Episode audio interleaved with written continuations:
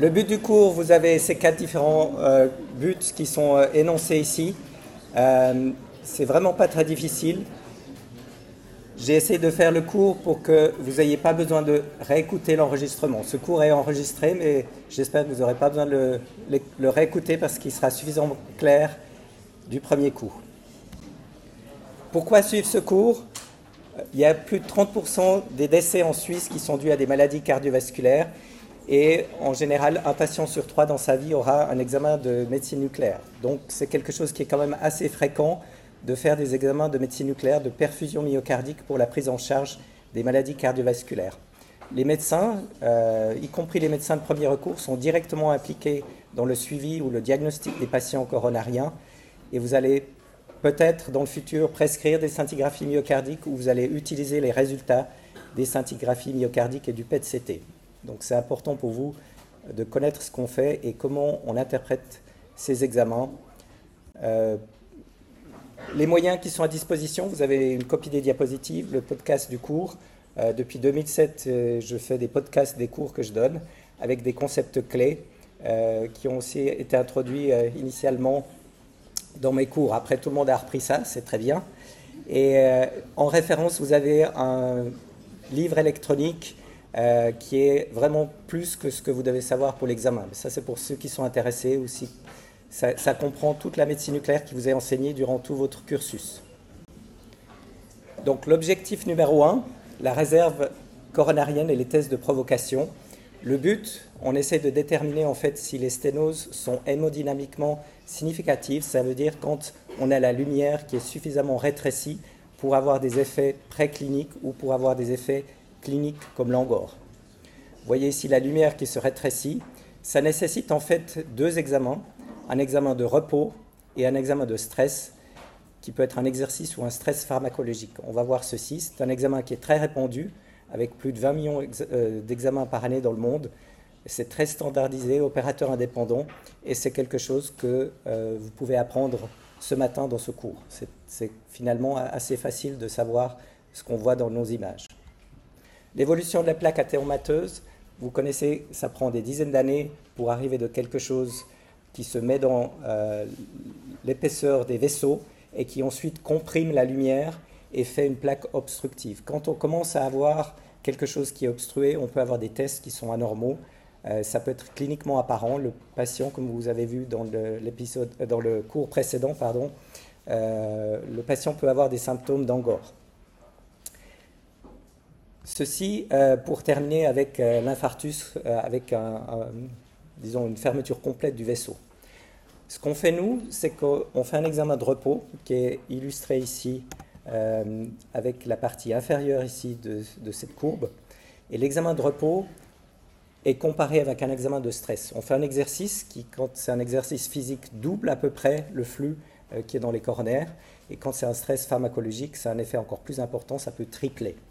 Vous voyez qu'ici, en fonction de la sténose coronarienne, c'est-à-dire combien la lumière est bouchée, ça va de 0 avec euh, aucune obstruction à 100% quand c'est totalement bouché. Vous voyez que à partir de 60, 70%, euh, eh bien, on a quelque chose qui est euh, mesurable et avec une augmentation qui est moindre en raison de la lumière qui est diminuée. C'est un petit peu le, le tuyau d'arrosage, quand vous mettez le pied dessus, bah, le débit est moins important. C'est la même chose ici et on peut le mesurer de façon précise avec nos techniques. Comment ça se passe? Vous avez à gauche le repos. Même si vous avez une sténose, eh bien, vous n'avez éventuellement pas d'effet sur le flux. Et lorsqu'on injecte nos produits de façon systémique dans une veine, eh bien, il va se distribuer de façon totalement homogène dans l'ensemble du myocarde. Si maintenant on démasque et on met un flux qui est augmenté, on ouvre le robinet à fond, si vous voulez, eh bien, dans l'artère qui est sténosée, l'augmentation va être moindre, la quantité de produits radiopharmaceutiques qui va impacter le myocarde va être moindre, et puis on aura quelque chose qui est apparent, avec dans cette partie qui est sténosée, eh bien, une hypoactivité qui est visible euh, nettement sur la scintigraphie myocardique ou le PET-CT. L'effet de cette sténose a besoin de ces deux examens. Et puis ces deux examens, on commence en général lorsqu'on fait de la scintigraphie par l'examen de stress. S'il est normal, le patient peut rentrer à la maison.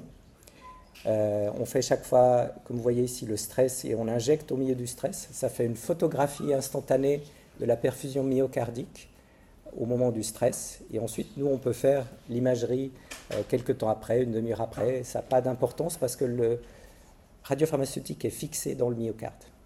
On attend en général une période de 3 heures si on a besoin de faire un repos. Et puis, on injecte une nouvelle fois au repos avec une quantité un petit peu supérieure.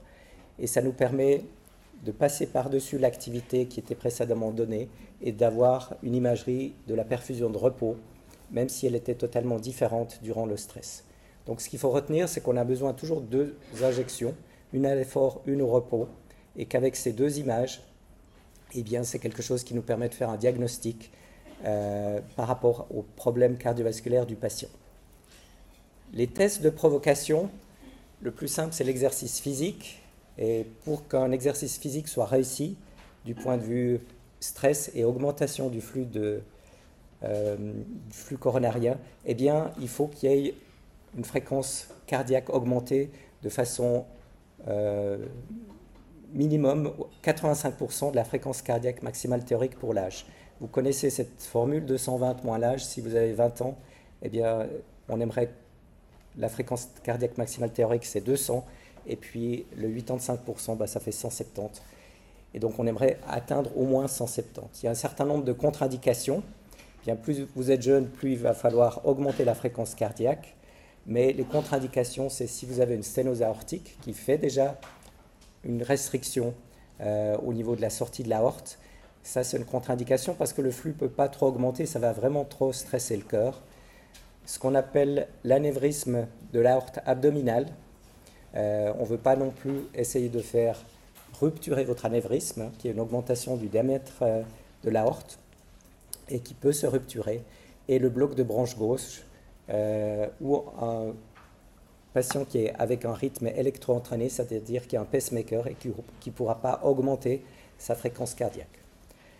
Il y a des contre-indications à l'exercice ou il y a des impossibilités à l'exercice, comme vous pouvez le voir ici sur l'image de droite. Si le patient n'est pas fit, euh, si quelqu'un a des problèmes orthopédiques, ne peut pas pédaler sur un vélo ou faire un exercice sur un tapis roulant, eh bien, on utilise ce qu'on appelle un test pharmacologique. On injecte en fait des produits qui vont faire une augmentation du flux myocardique. Ce tableau, il est un peu compliqué. Les seules choses qu'il y a à retenir, c'est ce qui est marqué en rouge. Les performances diagnostiques sont similaires de ces différents produits et celui qui est le plus utilisé en clinique aujourd'hui, c'est le regadénosone, parce que en fait, dans la vasodilatation périphérique que ces, euh, que ces produits pharmacologiques font, on cherche vraiment à obtenir une vasodilatation, euh, et ça c'est médié par le récepteur A2A de l'adénosine. Il y a des récepteurs A2B qui font plutôt des bronchospasmes ou des blocs atrioventriculaires, et ces effets secondaires ne sont pas présents quand on utilise celui de dernière génération euh, et qui peut être donné aux patients qui auraient de l'asthme ou qui auraient des problèmes euh, de bloc AV du premier degré. Donc ce qu'il faut retenir, les performances sont similaires. La dobutamine, elle, provoque un peu comme un effort, une augmentation de la fréquence cardiaque, vous le savez, euh, l'inotropisme du cœur, et il est aussi bah, contre-indiqué que dans la sténose aortique, l'anévrisme de l'aorte abdominale et les infarctus récents. Le mécanisme de captation du radiopharmaceutique, pourquoi notre radiopharmaceutique qu'on injecte, il se fixe dans le cœur? Parce qu'en fait, il se fixe dans euh, les cellules qui travaillent le plus. Et lorsque vous faites un effort cardiaque, eh bien, c'est quelque chose qui est très visible. Et on a deux types de radiopharmaceutiques, des analogues du potassium, comme le rubidium, et ces analogues du potassium rentrent dans la cellule simplement par les canaux sodiques et ça nous fait une imagerie en fait des pompes NAK-ATPase. Là on n'a plus de cellules myocardes viables, ou si on a une sténose et on n'a pas assez de radiopharmaceutique qui peut venir, eh bien on aura une captation diminuée.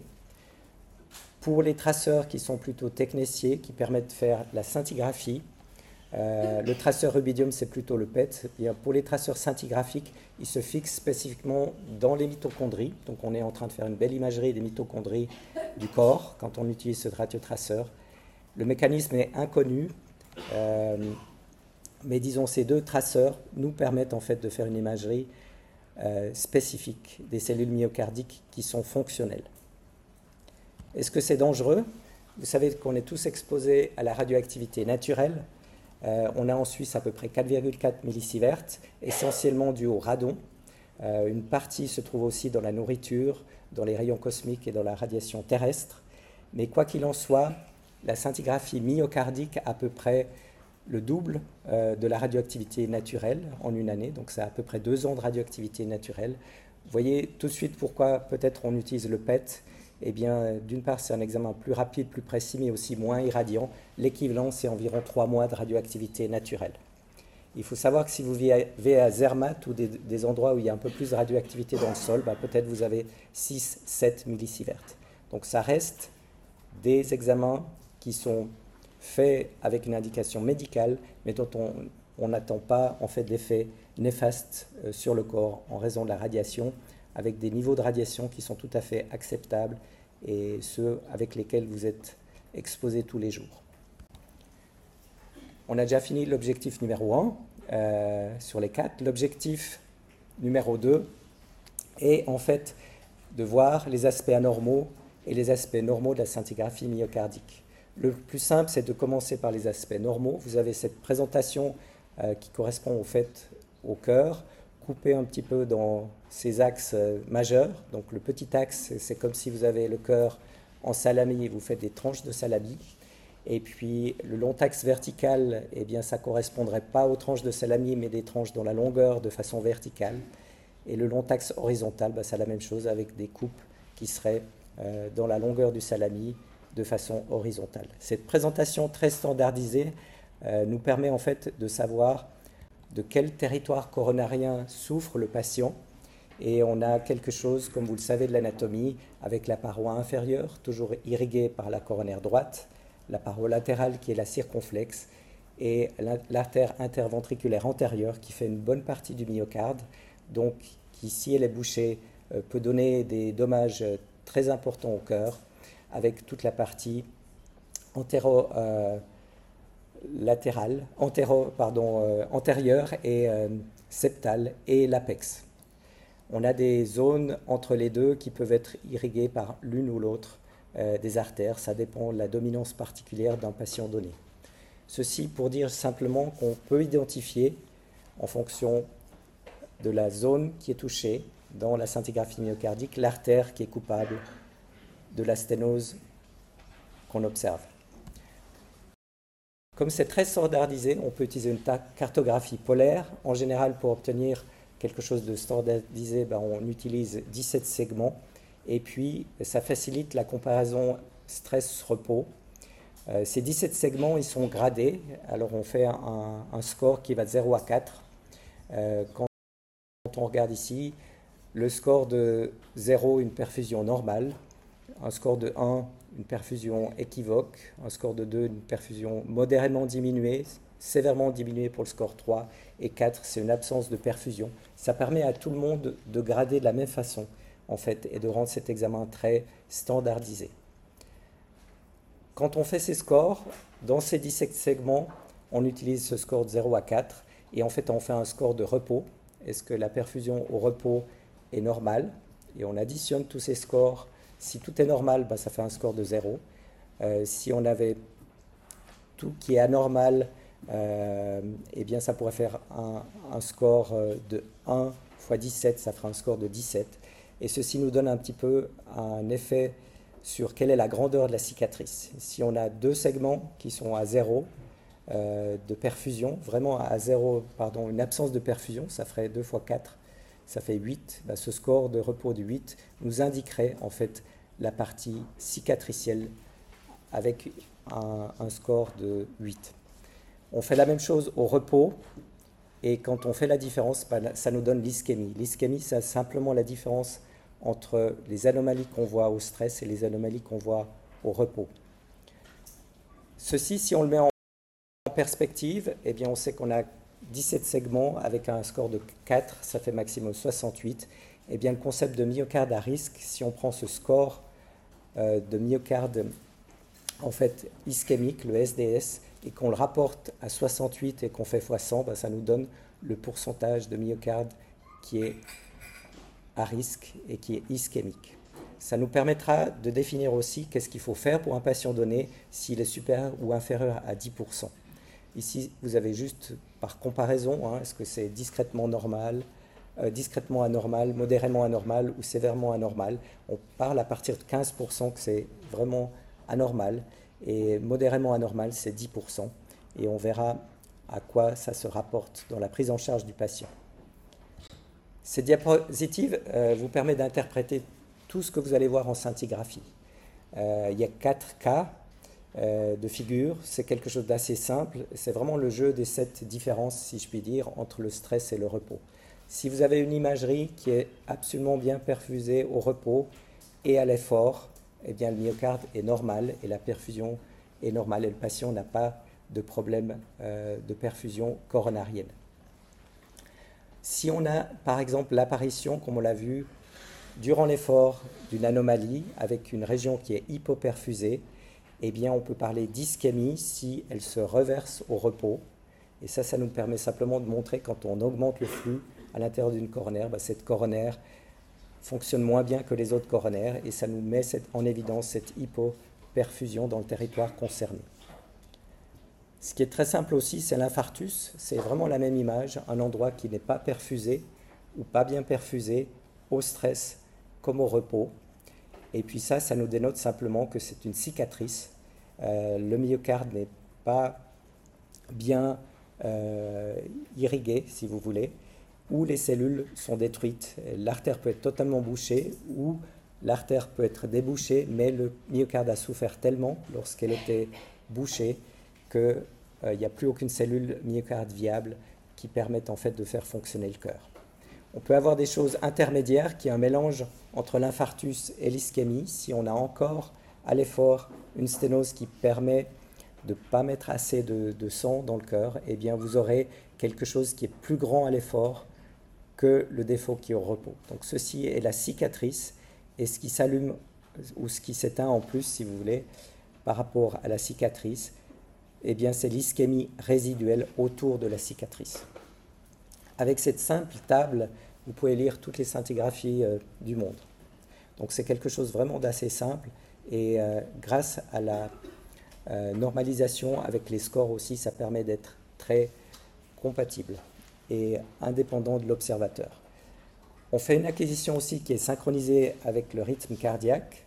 Ça nous permet en fait de mettre l'intervalle RR de chaque battement, on le divise en 8 segments, et puis on combine bah, par exemple tous les premiers segments de l'intervalle RR pour faire une imagerie cohérente, et tous les deuxièmes segments et ainsi de suite. Ça nous permet en fait de faire ces imageries, de voir le cœur battre, de voir éventuellement les troubles cinétique du myocarde et de voir aussi euh, les volumes télésystoliques, télédiastoliques et de faire le calcul de la fraction d'éjection.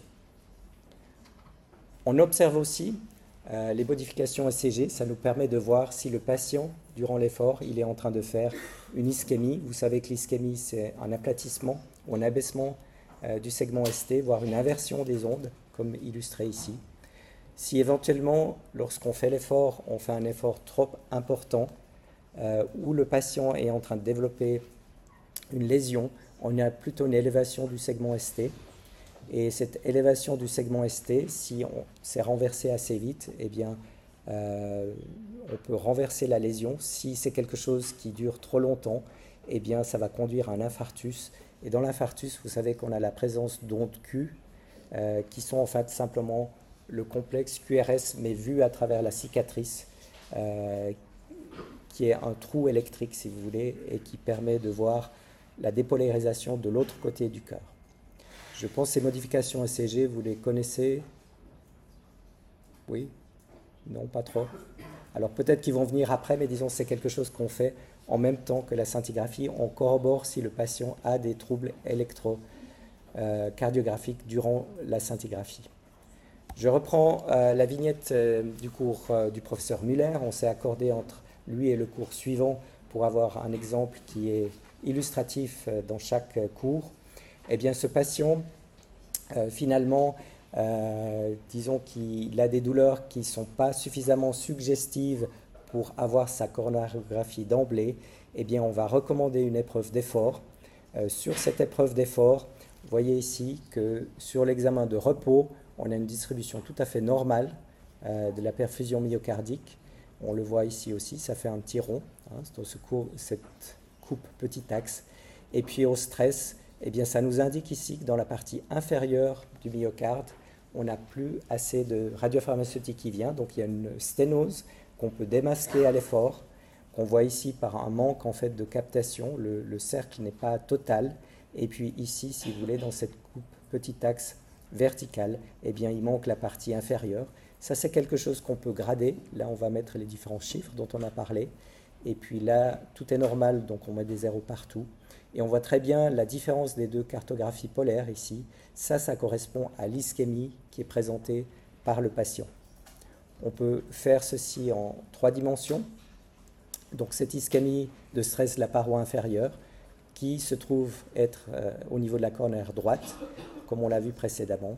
Eh bien, on peut aussi le représenter en trois dimensions. C'est quelque chose qu'il est assez facile de voir sur cet examen, euh, représenté en trois dimensions.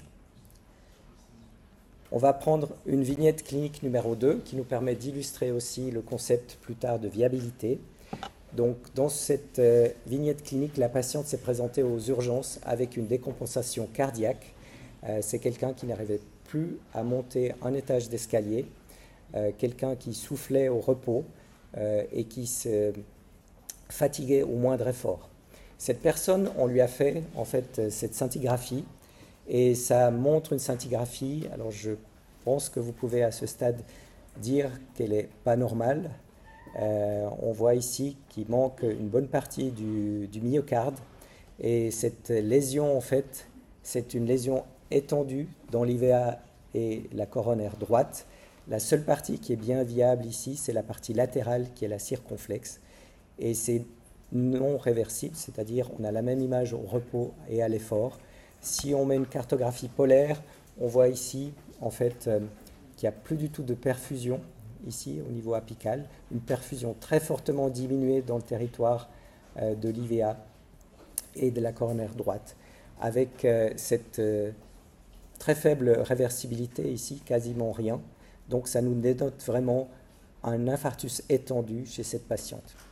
Cette patiente, quand elle a eu sa coronarographie, euh, comme vous pouvez voir ici, il y a des anomalies en fait sur tous les vaisseaux. Euh, vous voyez ici au niveau de la coronaire droite, il manque euh, ce bout qui est très grêle. Ici au niveau de l'IVA, le début est vraiment pas très très bon. ici avec quelque chose qui est retardé. Et puis au niveau de la circonflexe, on a une circonflexe qui s'allume ici en premier, mais qui n'est pas non plus de, tout, de toute beauté, si je puis dire, chez cette patiente. Donc chez cette patiente, on a pu démasquer un infarctus du myocarde très étendu et on va revoir cette patiente plus tard dans la viabilité myocardique. Ça nous amène déjà à l'objectif numéro 3, qui est pour vous de savoir quand c'est qu'on doit demander une scintigraphie myocardique. Euh, et quelle est sa place et à quoi elle sert? Euh, le diagnostic euh, d'ischémie myocardique peut être fait dans les patients qui sont symptomatiques, donc tous les patients qui ont des douleurs ou de l'angor ou un syndrome apparenté à l'angor, hein, ça peut être des douleurs dans la mâchoire ou ça peut être éventuellement euh, une dyspnée très importante, et dans des patients qui sont asymptomatiques mais sélectionnés. On sait notamment que chez les patients diabétiques, euh, lorsqu'on fait le diagnostic d'un diabète, peut-être le diabète existe depuis 5 ans, 10 ans, et euh, en fait, euh, le cas du diabète, bah, c'est exactement le cas de notre patiente précédente, euh, qui en fait était en décompensation cardiaque sur un infarctus, mais elle n'a jamais ressenti aucune douleur.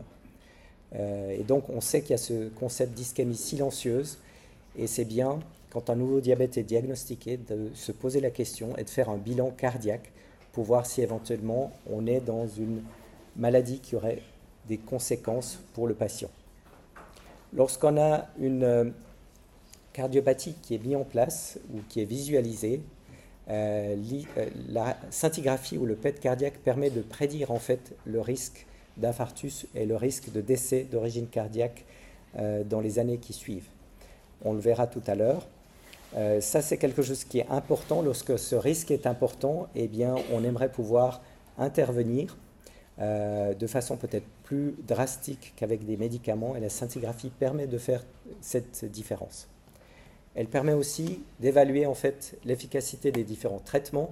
Vous avez vu le professeur euh, Muller peut faire des angioplasties ou des pontages cardiaques par le professeur Kirsch. Et ça nous permet d'évaluer si, par exemple, le patient retrouve une symptomatologie. Est-ce qu'un pontage s'est bouché?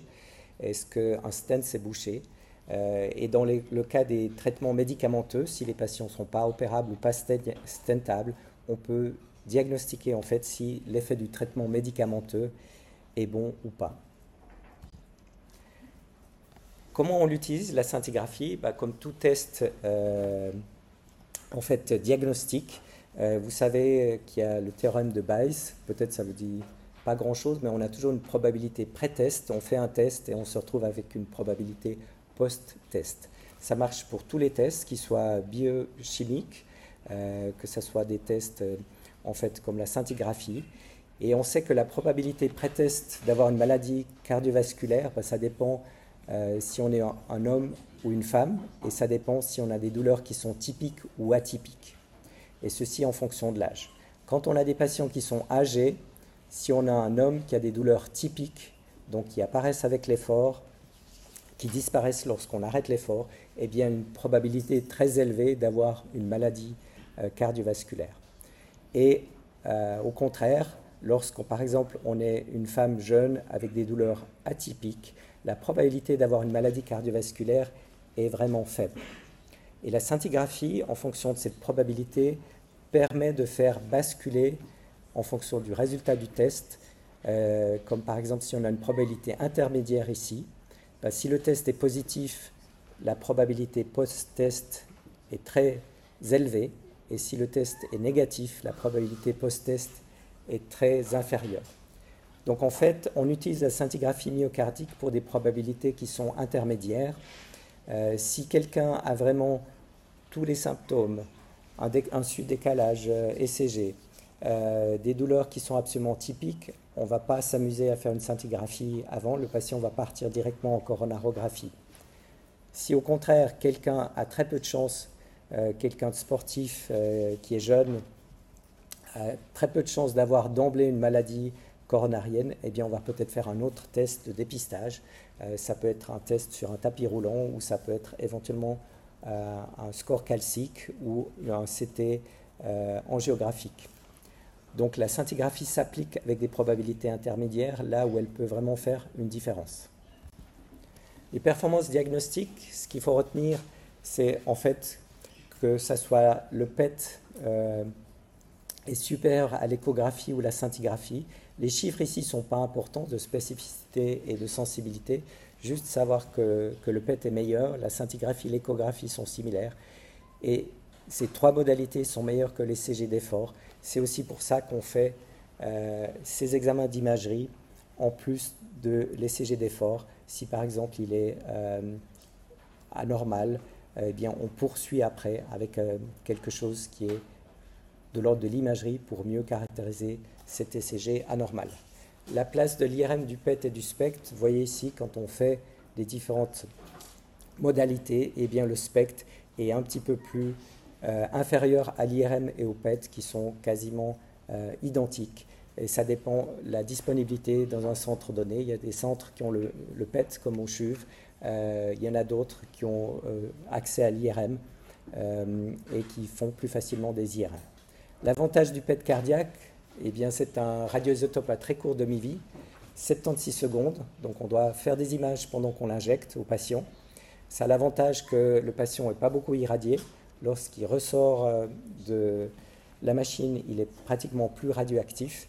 Et euh, l'examen est beaucoup plus rapide euh, parce qu'on peut enchaîner les deux examens. On n'a pas besoin d'attendre trois heures entre les deux injections. On peut les faire vraiment l'une à la suite de l'autre. Et en 20 minutes, on a terminé les images et le patient, il repart habillé du service une heure après. Donc 4 à 8 fois moins irradiant. Ça a l'avantage aussi de nous donner le flux myocardique absolu en millilitres par minute par gramme. Et ça nous permet de mesurer ce qu'on ne peut pas mesurer ici, par exemple, avec l'angiographie, c'est-à-dire l'effet de tous les petits vaisseaux au niveau de la microvasculature. Et ça peut nous mettre en évidence des maladies qu'on ne pourrait pas avoir euh, à la coronarographie, qui sont ces maladies des petits vaisseaux, euh, et dont euh, peuvent souffrir, par exemple, les patients qui n'auraient pas de maladie au niveau épicardique, donc dans les, coronaires, mais qui peuvent quand même souffrir d'ischémie et qui est mise en évidence seulement à l'aide du PET. Si on prend l'utilité de cette quantification PET, ici vous voyez une imagerie qui ressemble à celle précédente avec une hypoperfusion au stress euh, dans la partie inférieure ici. Et en fait, avec ceci, on pourrait s'attendre à une maladie monotronculaire, mais lorsqu'on fait l'imagerie PET, euh, il en ressort tout autrement. On, on s'aperçoit ici qu'entre le repos et l'effort, on n'a pratiquement pas d'augmentation. Ici, on s'attendrait à avoir du rouge partout. La réserve devrait être rouge aussi un petit peu partout. On voit ici qu'il y a très peu d'augmentation. Euh, ça, c'est le delta entre le stress et le repos. Une toute petite augmentation bleue ici, tout le reste étant euh, quelque chose où on a zéro augmentation. Si on représente ça sur un diagramme euh, ici avec la réserve de flux coronarienne et le flux au stress, qui nous permet de bien différencier ce qui est normal d'anormal, Bien, vous voyez ici que tout est anormal. On n'a aucun segment du myocarde qui est normal. Et lorsqu'on fait la coronarographie, on s'aperçoit en fait que tout est anormal de ce point de vue-là. Et le patient avait vraiment une maladie tritronculaire. L'utilité en fait de la scintigraphie, c'est pour prédire les événements. Euh, ce qu'il faut retenir ici de ce graphique, eh bien, c'est que quand la scintigraphie ou le PET est normal, on a moins de 1% d'avoir des événements cardiovasculaires avec l'âge. Voyez ici que, et pour le risque d'infarctus du myocarde et pour le risque de décès d'origine cardiaque, voyez ici que ça augmente en fonction de l'anomalie et plus l'étendue et la sévérité des défauts est important, plus le risque est élevé. Et si vous voulez, euh, ça permet aussi de voir euh, le taux de réhospitalisation les événements cardiaques et le fait d'avoir, par exemple, 20% euh, de taux d'événements cardiaques par année, eh bien, vous attendez 5 ans et en général, vous aurez un infarctus. C'est un peu mathématique. Et ce qu'on veut vraiment, c'est avoir une scintigraphie qui est anormale pour pouvoir dire au patient qu'il y a moins de 1% d'événements cardiovasculaires dans l'année qui suit. Cette valeur pronostique, et là on a les premiers travaux de maîtrise qui avaient été faits ici euh, au CHUV, qui ont permis, en regardant nos données, eh bien, de voir que chez les patients qui sont euh, globalement en fonction du flux de stress, on pouvait différencier ceux qui avaient zéro événement cardiovasculaire ou très peu de ceux qui en avaient beaucoup plus en fonction dans quel tertile euh, les patients se trouvaient avec leur flux de stress. Non seulement ça, mais l'avantage du PET, c'est qu'on peut le faire chez des patients qui n'ont pas d'ischémie, donc c'est-à-dire quand on a une cartographie de stress qui est la même que celle de repos, et eh bien même cela en fonction du stress euh, en millilitres par minute par gramme de tissu, eh bien on arrive à prédire ceux qui auront zéro événement de ceux qui auront des événements cardiovasculaires dans le cours du temps, et donc ceux chez qui il faut faire des gestes pour renverser cette sténose coronarienne. Donc le pronostic ici, pour les gens sans ischémie, il peut être quand même euh, donné avec le PET cardiaque et c'est l'avantage du PET cardiaque. L'avantage de la scintigraphie ou du PET cardiaque, eh bien, c'est pour l'aide au choix au traitement. On sait que quand on traite un patient qui a une ischémie avec un traitement de revascularisation, il y a toujours un certain risque euh, quand même d'avoir des événements cardiaques. Et ce risque, il est à peu près le même indépendamment euh, du pourcentage de myocarde ischémique. Au contraire, si on traite quelqu'un simplement avec des médicaments, plutôt que de le traiter avec une revascularisation, hein, mettre un stent ou un pontage, eh bien, plus en fait le pourcent de myocarde ischémique est important, euh, et là la limite c'est à peu près à 10%, eh bien plus le risque de traiter quelqu'un simplement avec des médicaments est important. Et cette barrière entre plus ou moins que 10%, c'est quelque chose que la scintigraphie peut donner. Et s'il y a peu d'ischémie, moins que 10%, c'est vraiment ça qu'il faut retenir. Eh bien, le traitement, il est médicamenteux. On donne des médicaments anti-angineux, on renverse tous les facteurs de risque cardiovasculaire du patient. Et si le traitement, euh, si l'ischémie est plus que 10%, bah, le traitement se doit d'être en fait euh, par pontage euh, ou avec une, un stent pour le patient. Donc c'est quelque chose, et c'est l'utilité de la scintigraphie qui permet de faire cette différence-là. On arrive au dernier, objectif, euh, qui est de comprendre. Donc c'est quelque chose où on va euh, simplement euh, regarder si vous avez compris la façon dont on utilise le FDG pour faire en fait le diagnostic de myocarde hibernant. En conditions normales, on sait que le cœur, où il peut prendre des acides gras, où il peut prendre du glucose. Lorsqu'on a une ischémie modérée, lorsqu'il commence à avoir peu d'oxygène, eh bien, c'est plus simple pour le cœur de faire la glycolyse anaérobique qui utilise justement moins d'oxygène. Euh, et on voit en fait quelque chose qui augmente euh, la consommation de sucre pour faire cette glycolyse anaérobique. Par exemple, par rapport à utiliser les acides gras, vous savez que les acides gras sont beaucoup plus coûteux en énergie, donc demandent beaucoup plus d'oxygène. Mais si le cœur manque déjà d'oxygène, eh bien, il va préférer en fait la glycolyse anaérobique. Le FDG est vraiment un analogue euh, du sucre. Il rentre dans la cellule, il est phosphorylé euh, par euh, l'exokinase. Et en fait, une fois qu'il est phosphorylé, il ne peut plus ressortir de la cellule, donc il s'accumule. Donc le FDG, finalement, c'est un marqueur de myocarde ischémique qui n'a pas assez d'oxygène, mais qui est encore viable. Et le patient doit être préparé. On donne encore pour vraiment diminuer les acides gras circulants, on donne un hypolipémiant, puis un repas protéiné. On veut vraiment pousser le le, sucre, le cœur à consommer du sucre. Et puis, ce qui se passe, bah, c'est que dans les endroits où il n'y a pas assez d'oxygène, il va consommer plus de sucre que dans les endroits euh, où il y a assez d'oxygène. Ceci aussi, euh, c'est quelque chose d'assez facile avec ces trois patterns euh, entre la perfusion, donc quelque chose qu'on mesure par le PET ou le SPECT, et le métabolisme qu'on mesure par PET-FDG, donc cette consommation de sucre. Si c'est normal dans les deux cas, eh bien, on n'a pas de souci, le myocarde est viable et tout se passe bien. Si on a un aspect de match, donc vraiment une perfusion similaire au métabolisme, avec des endroits hypoperfusés et des endroits ici qui sont hypométaboliques, eh bien, c'est un aspect de cicatrice. Le cœur ne va pas consommer plus de sucre. On n'a aucune cellule qui sont viables dans le euh, tissu euh, cicatriciel, le tissu myocardique qui est hypoperfusé. Lorsqu'au contraire, on a un aspect qui est ici d'hypoperfusion, mais d'hypermétabolisme, ça veut dire que les cellules du myocarde sont encore viables, elles reçoivent pas assez d'oxygène, et donc de ce fait consomment plus de glucose. Et cette viabilité myocardique, en fait, est quelque chose qui nous permet de prendre en charge les patients et qui nous permet de dire si le patient doit être revascularisé ou pas dans un infarctus. Ici, euh, ce qu'il faut vraiment retenir, ce myocarde hibernant, bah, c'est du myocarde viable avec ces troubles de la perfusion.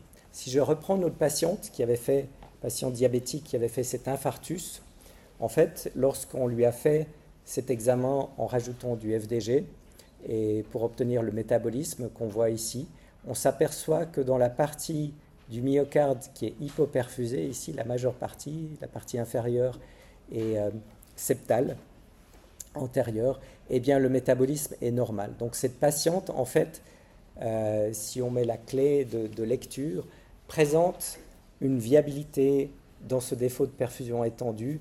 Et il y a juste du point de vue apical une petite cicatrice ici qui consomme pas du tout de glucose, euh, qui consomme pas du tout de flux, si vous voulez, qui n'est pas euh, vascularisé. Et cet apex avec zéro cellule perfusée zéro cellule viable, ça correspond à une cicatrice. Et le reste ici, hypoperfusé, c'est du myocarde viable qu'il faut revasculariser.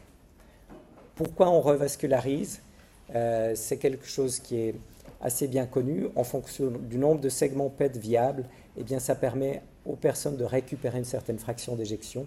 Plus il y en a, euh, qui sont viables, plus la fraction d'éjection va être euh, récupérée après. Et la patiente qui n'arrivait plus à monter un étage à pied, si elle récupère 5 voire 10% de fraction d'éjection, elle pourra de nouveau faire en fait ses courses, monter les étages euh, et avoir des activités de la vie de tous les jours plus adaptées. Il y a des patients avec fraction d'éjection très diminuée, juste le fait de s'habiller, ils sont complètement essoufflés, comme si vous, euh, vous essayez d'arriver à l'heure à un cours.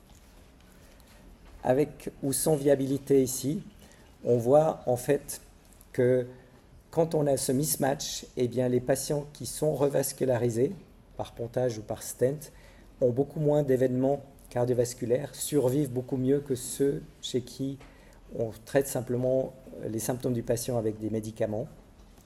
Et quand il n'y a pas de mismatch, donc pas de viabilité, eh bien les deux cohortes ici ne sont pas différentes l'une de l'autre.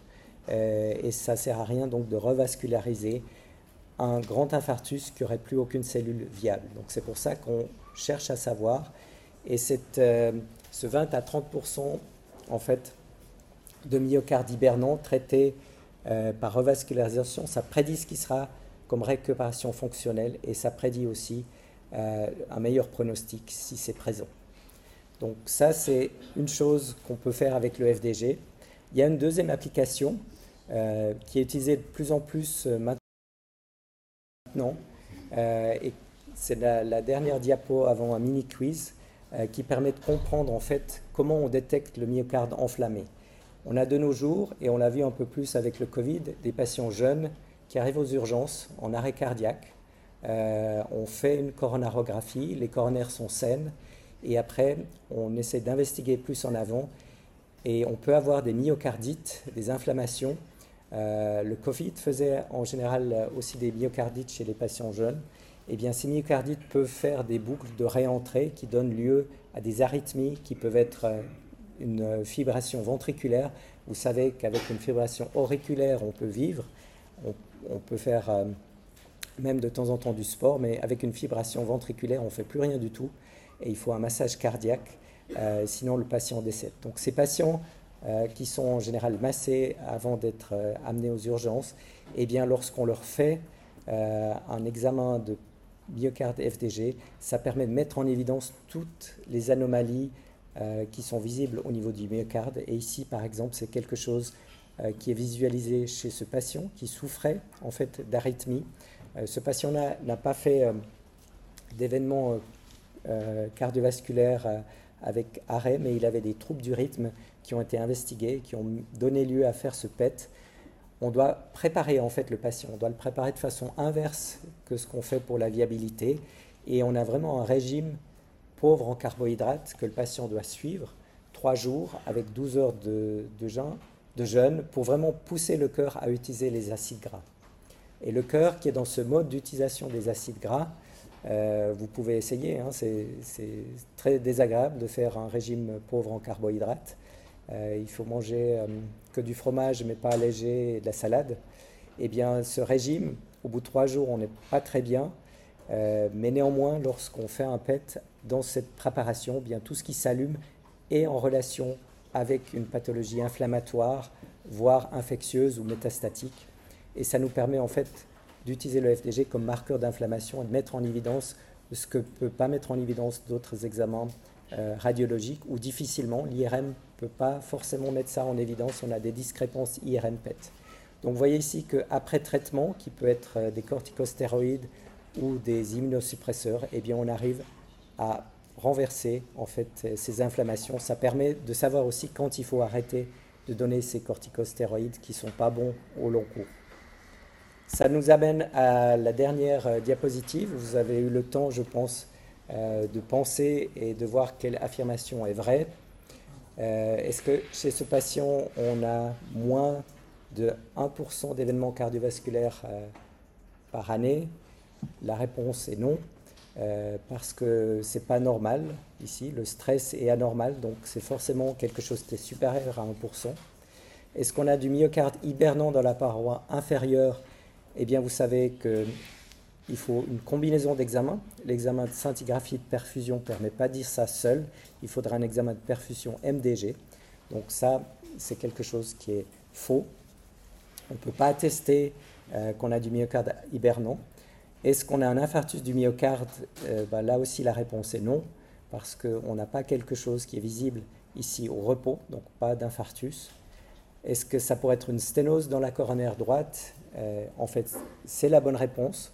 Euh, on a une ischémie du territoire de la coronaire droite, comme le premier patient qu'on a vu. Et puis, ça ne peut pas être non plus un infarctus avec ischémie inférieure parce qu'on n'a pas d'infarctus, on n'a pas d'anomalie au repos.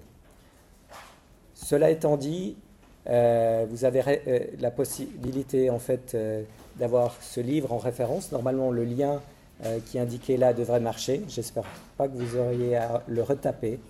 Euh, et puis ce cours, ben, ça va dépendre en fait euh, en combien de temps l'UNIL le met online, mais moi je vais le donner juste avant midi, et puis peut-être qu'il est déjà en ligne demain.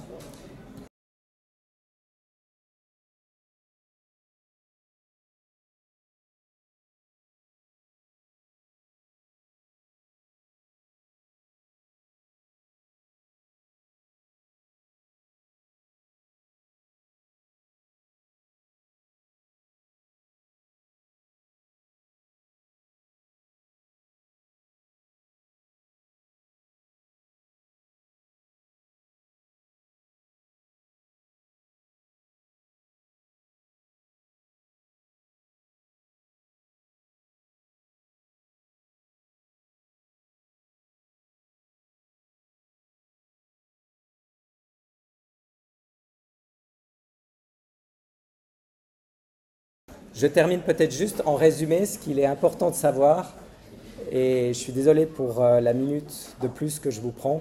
C'est un examen en fait qui est standardisé, qui permet de mettre en évidence les sténoses coronariennes basées sur ce test de provocation peu irradiant.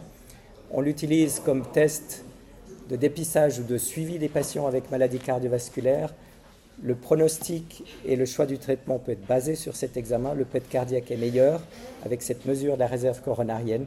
Et le PET-FDG a deux utilités pour définir le myocarde hibernant et pour rechercher les inflammations.